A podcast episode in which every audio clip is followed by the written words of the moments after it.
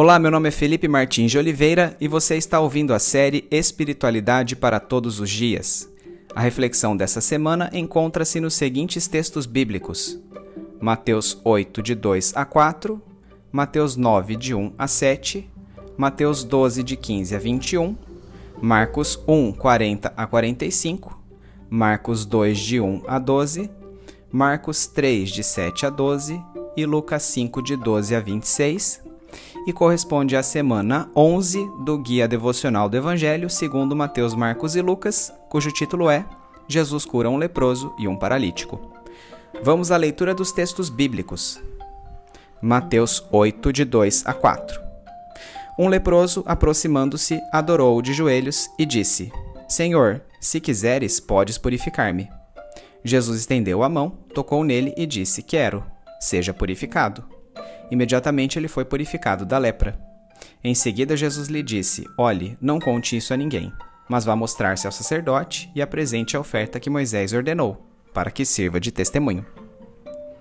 Mateus 9, de 1 a 7 Entrando Jesus num barco, atravessou o mar e foi para sua cidade. Alguns homens trouxeram-lhe um paralítico deitado em sua maca. Vendo a fé que eles tinham, Jesus disse ao paralítico: Tenha bom ânimo, filho os seus pecados estão perdoados. Diante disso, alguns mestres da lei disseram a si mesmos: Este homem está blasfemando. Conhecendo Jesus seus pensamentos, disse-lhes: Por que vocês pensam maldosamente em seu coração? Que é mais fácil dizer: Os seus pecados estão perdoados, ou levante-se e ande. Mas para que vocês saibam que o Filho do Homem tem na terra autoridade para perdoar pecados, disse ao paralítico: Levante-se, pegue a sua maca e vá para casa. Ele se levantou e foi. Vendo isso, a multidão ficou cheia de temor e glorificou a Deus, que dera tal autoridade aos homens. Mateus 12, de 15 a 21. Sabendo disso, Jesus retirou-se daquele lugar. Muitos o seguiram, e ele curou todos os doentes que havia entre eles, advertindo-os que não dissessem quem ele era. Isso aconteceu para se cumprir o que fora dito por meio do profeta Isaías. Eis o meu servo, a quem escolhi, o meu amado, em quem tenho prazer. Porei sobre ele o meu espírito, e ele anunciará justiça às nações. Não discutirá nem gritará, ninguém ouvirá sua voz nas ruas. Não quebrará o caniço rachado, não apagará o pavio fumegante, até que leve a vitória à justiça. Em seu nome as nações porão a sua esperança. Marcos 1, de 40 a 45 um leproso aproximou-se dele e suplicou-lhe de joelhos: Se quiseres, pode purificar-me. Cheio de compaixão, Jesus estendeu a mão, tocou nele e disse: Quero, seja purificado. Imediatamente a lepra o deixou e ele foi purificado. Em seguida, Jesus o despediu com uma severa advertência: Olhe, não conte isso a ninguém, mas vá mostrar-se ao sacerdote e ofereça pela sua purificação os sacrifícios que Moisés ordenou, para que sirva de testemunho. Ele, porém, saiu e começou a tornar público o fato, espalhando a notícia. Por isso, Jesus não podia mais entrar publicamente em nenhuma cidade, mas ficava fora, em lugares solitários. Todavia, assim mesmo vinha a ele gente de todas as partes. Marcos 2, de 1 a 11 Poucos dias depois, tendo Jesus entrado novamente em Cafarnaum, o povo ouviu falar que ele estava em casa. Então muita gente se reuniu ali, de forma que não havia lugar nem junto à porta, e ele lhes pregava a palavra. Vieram alguns homens trazendo-lhe um paralítico carregado por quatro deles. Não podendo levá-lo até Jesus por causa da multidão, removeram parte da cobertura do lugar onde Jesus estava, e pela abertura do teto baixaram a maca em que estava deitado o paralítico. Vendo a fé que eles tinham, Jesus disse ao paralítico: Filho, os seus pecados estão perdoados. Estavam sentados ali alguns mestres da lei, raciocinando em seu íntimo: por que este homem fala assim? Está blasfemando. Quem pode perdoar pecados a não ser somente Deus? Jesus percebeu logo em seu espírito que era isso que eles estavam pensando e lhes disse: Por que vocês estão remoendo essas coisas em seu coração? Que é mais fácil dizer ao paralítico: Seus pecados estão perdoados, ou levante-se, pegue sua maca e ande. Mas para que vocês saibam que o Filho do Homem tem na terra autoridade para perdoar pecados, disse ao paralítico: Eu lhe digo: levante-se, pegue sua maca e vá para casa. Ele se levantou, pegou a maca e saiu à vista de todos, que atônitos glorificaram a Deus, dizendo: Nunca vimos nada igual. Marcos 3, de 7 a 12.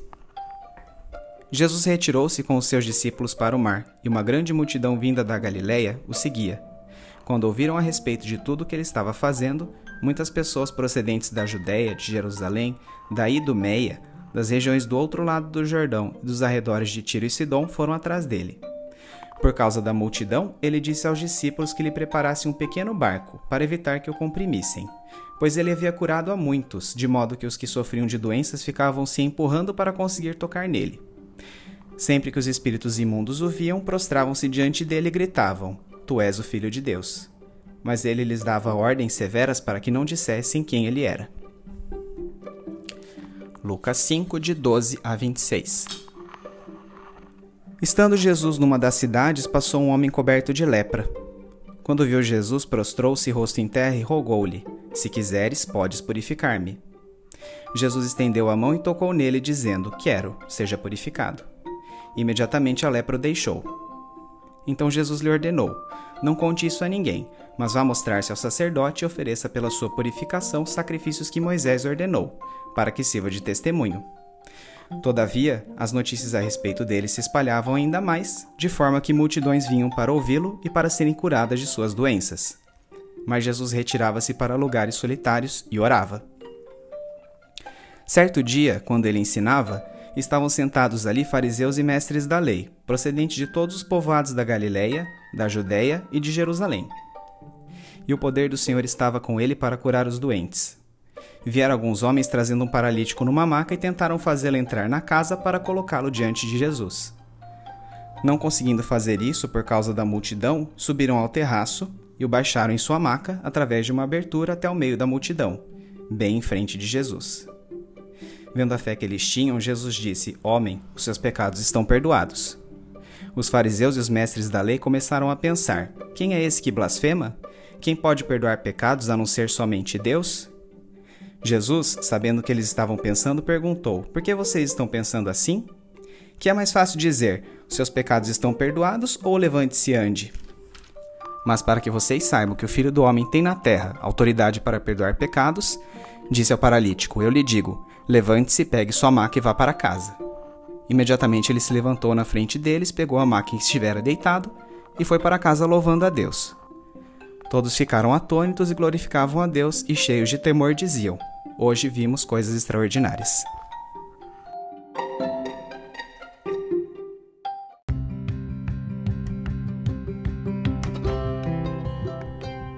Estando na Galiléia, Jesus foi abordado por um homem com o corpo coberto de lepra, o qual, prostrando-se diante dele, suplicou que o purificasse.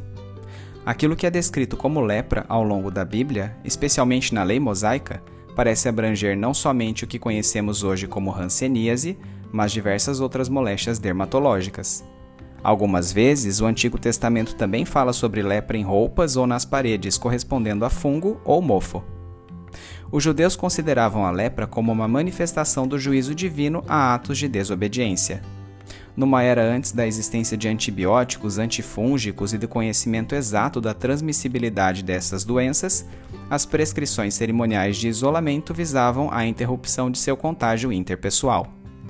Contudo, ao ser retirado da vida em comunidade, o indivíduo doente perdia seus direitos civis e religiosos, tornando-se marginalizado. Nesse sentido, para os judeus, a cura da lepra e a consequente reintegração social do doente só poderiam ocorrer mediante seu real arrependimento.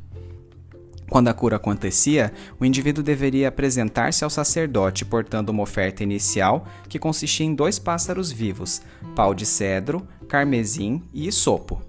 Após se realizarem os rituais descritos em Levítico 14, de 4 a 7, a pessoa precisaria permanecer ainda sete dias fora do acampamento. No sétimo dia, rasparia todos os seus pelos, cabelo, barba e sobrancelhas, banhando-se em água.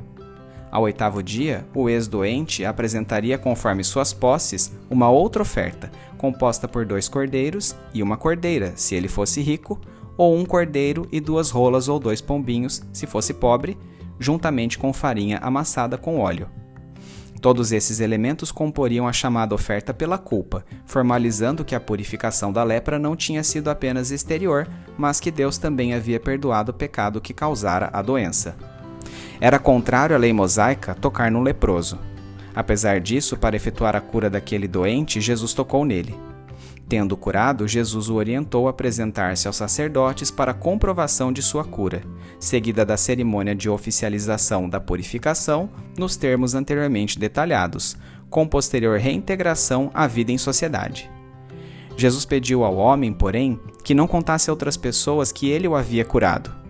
Entretanto, Marcos relata que o homem não manteve o fato em sigilo, fazendo disseminar a fama de Jesus, a ponto de ele ter dificuldade de entrar abertamente nas cidades, preferindo os lugares desertos, ou até mesmo retirando-se em algumas ocasiões num barco para o meio da água. De volta a Cafarnaum, enquanto ensinava na casa que muito provavelmente era de Pedro, quatro homens apresentaram-lhe um paralítico num leito. Sem encontrarem espaço em meio à casa cheia, os homens decidiram ir ao terraço, descendo o doente deitado em seu leito para perto de Jesus. Vendo a expressão de sua fé, Jesus disse ao paralítico: Seus pecados estão perdoados. Em pensamento, alguns fariseus e mestres da lei que estavam no local consideraram esta frase uma blasfêmia posto que apenas Deus teria autoridade para perdoar pecados. Conhecendo os pensamentos dos religiosos, Jesus lhes disse: Por que vocês pensam maldosamente em seu coração? Que é mais fácil dizer: Os seus pecados estão perdoados, ou levante-se e ande. Mas para que vocês saibam que o Filho do Homem tem na terra autoridade para perdoar pecados, disse ao paralítico: Levante-se, pegue sua maca e vá para casa. O homem, curado, fez conforme Jesus ordenou, louvando a Deus, e isso causou temor entre a multidão que ali estava. As obras que Jesus fazia e suas palavras já geravam uma animosidade crescente por parte dos religiosos judeus. Por isso, ele frequentemente precisava deslocar-se para outros lugares, nos quais curava pessoas que o seguiam. Assim como ocorreu com o leproso que ele purificara, a todos os que curava, Jesus advertia que mantivessem silêncio sobre sua identidade messiânica. De modo semelhante, quando os demônios defrontavam-se com ele, claramente diziam que ele era o Filho de Deus, mas ele também lhes ordenava sigilo. Este segredo messiânico, que permeia muitos trechos dos evangelhos, representava o cumprimento de uma profecia de Isaías 42, de 1 a 4, a qual aborda o ministério do servo do Senhor, que ocorreria sem alarde.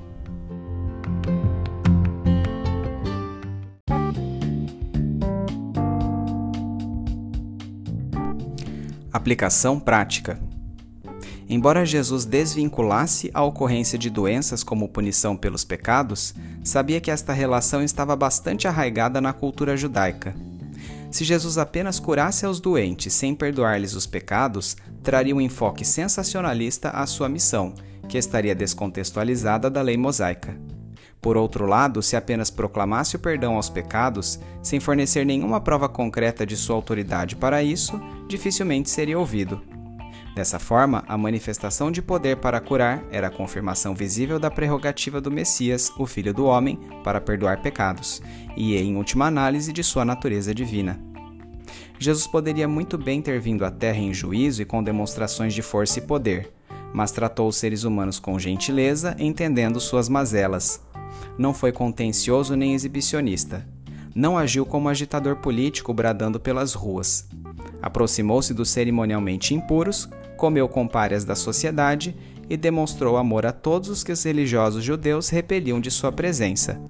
Entendeu que, como uma cana quebrada sobre cuja haste partida um golpe qualquer seria fatal, ou como um pavio tremulando que seria apagado pelo mínimo sopro, assim o povo para o qual vier estava sobrecarregado pelo fardo da religião judaica e pela opressão dominadora romana. Por isso, identificou-se com os seres humanos e executou seus milagres movido pela compaixão e empatia por eles. Mesmo realizando exorcismos e extraordinárias obras miraculosas, Jesus orientou o silêncio a respeito destes fatos, pois pretendia desatrelar o caráter essencialmente político que era associado com a vinda do Messias. No primeiro século, este sigilo era especialmente importante, na medida em que diversos outros indivíduos, desde os tempos dos Macabeus, haviam se levantado advogando para si a autoridade messiânica com o único intuito de arrebanhar um exército revolucionário que se opusesse ao poderio romano. Este segredo messiânico, que é central em toda a narrativa do Evangelho segundo Marcos, também é crucial para o entendimento paulatino de sua missão pelos discípulos, que se concretizaria cabalmente apenas após sua morte na cruz e ressurreição. Os discípulos deveriam desconstruir a visão triunfalista do Cristo para apreender os planos de Deus em fazer de seu Messias um servo sofredor. Somente assim poderiam entender que sua vitória não seria política exclusivista, mas universal sobre a morte e o pecado da humanidade. Ao contrário da concepção daquela época, Jesus não viera para beneficiar exclusivamente aos judeus, o que para eles significaria libertação da opressão romana. Jesus viera para toda a humanidade, constituindo esperança de justiça para todas as nações. Na obra O Drama das Escrituras, Craig Bartolomeu e Michael Gorin explicam a respeito deste fato, enfocando também o já abordado segredo messiânico. A palavra grega Christus, Cristo, traduz a palavra hebraica Messias, o ungido. Na época do Antigo Testamento, certas pessoas eram ungidas com óleo para assumir algum ofício especial: o de sacerdote, Arão, rei, Davi ou profeta, Eliseu. A unção significava que essa pessoa era especialmente escolhida e preparada por Deus para executar a tarefa designada. Durante o período intertestamentário, o termo Messias ou Cristo era usado profeticamente com o título do personagem ou dos personagens a quem Deus designaria para restaurar seu governo e inaugurar seu reino. O título muitas vezes assumia conotações políticas e militares, mas as compreensões populares do que o ungido é e do que Deus o chama para fazer não são adequadas. Por isso, Jesus adverte os discípulos a não dizerem a ninguém quem ele é.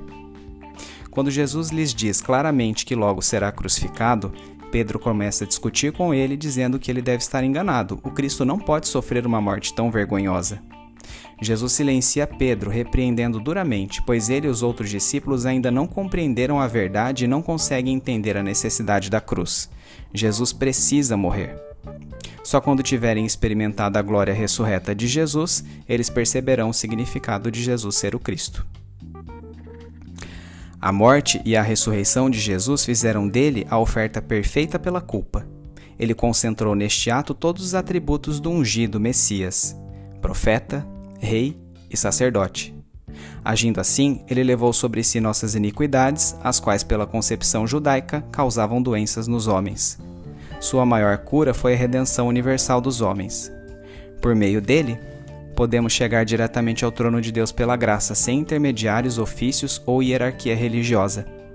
Uma vez que entendemos que o caráter messiânico de Jesus está necessariamente atrelado ao seu sofrimento, para nele cumprir cabalmente o amor e a justiça de Deus, o segredo messiânico deve se converter em anunciação diligente para que outros também cheguem ao conhecimento da salvação que existe somente nele.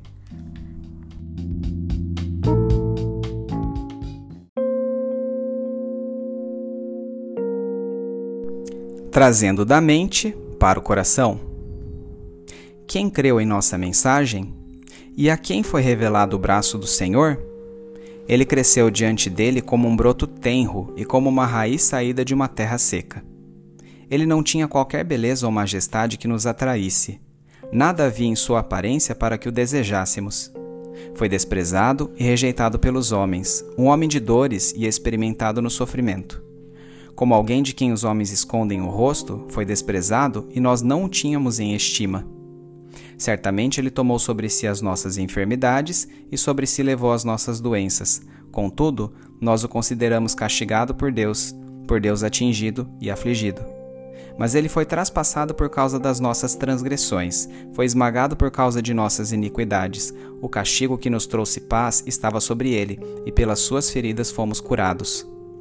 Todos nós Tal qual ovelhas nos desviamos. Cada um de nós se voltou para o seu próprio caminho, e o Senhor fez cair sobre ele a iniquidade de todos nós. Ele foi oprimido e afligido, e contudo não abriu sua boca. Como um cordeiro foi levado para o matadouro, e como ovelha que diante de seus tosqueadores fica calada, ele não abriu a boca. Com o julgamento opressivo ele foi levado. E quem pode falar dos seus descendentes? Pois ele foi eliminado da terra dos viventes. Por causa da transgressão do meu povo ele foi golpeado foi-lhe dado um túmulo com os ímpios e com os ricos em sua morte, embora não tivesse cometido nenhuma violência, nem houvesse nenhuma mentira em sua boca. Contudo, foi da vontade do Senhor esmagá-lo e fazê-lo sofrer. E embora o Senhor tenha feito da vida dele uma oferta pela culpa, ele verá sua prole e prolongará os seus dias, e a vontade do Senhor prosperará em sua mão. Depois do sofrimento de sua alma, ele verá a luz e ficará satisfeito. Pelo seu conhecimento, meu servo justo justificará a muitos e levará a iniquidade deles. Isaías 53, de 1 a 11.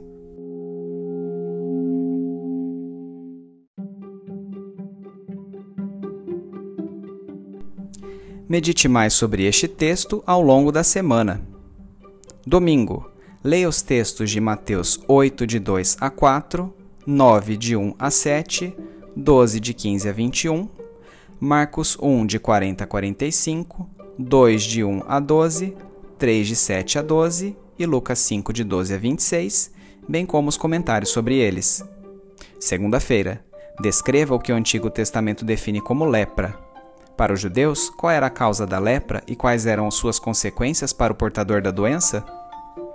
Terça-feira, relembre sumariamente os rituais envolvidos na chamada oferta pela culpa, que deveriam ser realizados quando o indivíduo tivesse recebido a cura da moléstia, conforme descreve Levítico 14, de 4 a 32. Qual o significado para o povo judeu de todos estes rituais? Quarta-feira, recorde as circunstâncias da cura do paralítico por Jesus. Qual a finalidade central desta cura realizada por Jesus, isto é, que princípio ele queria deixar explícito? Quinta-feira, porque Jesus preconizou que os indivíduos curados por ele mantivessem em sigilo o chamado segredo messiânico? Sexta-feira, assim como os primeiros discípulos, a cultura gospel da atualidade também precisa desconstruir a concepção triunfalista do Cristo para apreender os planos de Deus em fazer de seu Messias um servo sofredor. Entender os propósitos de Deus no sofrimento de seu filho faz com que entendamos seus planos para o nosso sofrimento pessoal. Nesse sentido, qual tem sido sua postura diante das adversidades que você enfrenta? Sábado, quais as implicações práticas dos textos de Mateus 8, de 2 a 4, 9, de 1 a 7, 12, de 15 a 21, Marcos 1, de 40 a 45, 2, de 1 a 12, 3, de 7 a 12 e Lucas 5, de 12 a 26 para a sua vida?